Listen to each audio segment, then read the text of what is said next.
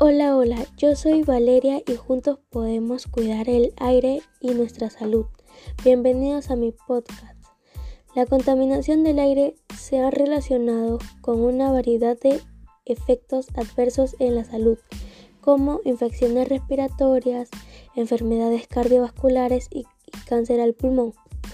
Debes tomar medidas de acciones, como reducir las emisiones del dióxido de carbono, hacer campañas de reciclaje, cuidar el medio ambiente, entre otros.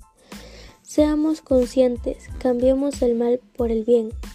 Así que toma acciones no contaminantes del aire y cuida tu salud para poder tener una vida y bienestar saludable.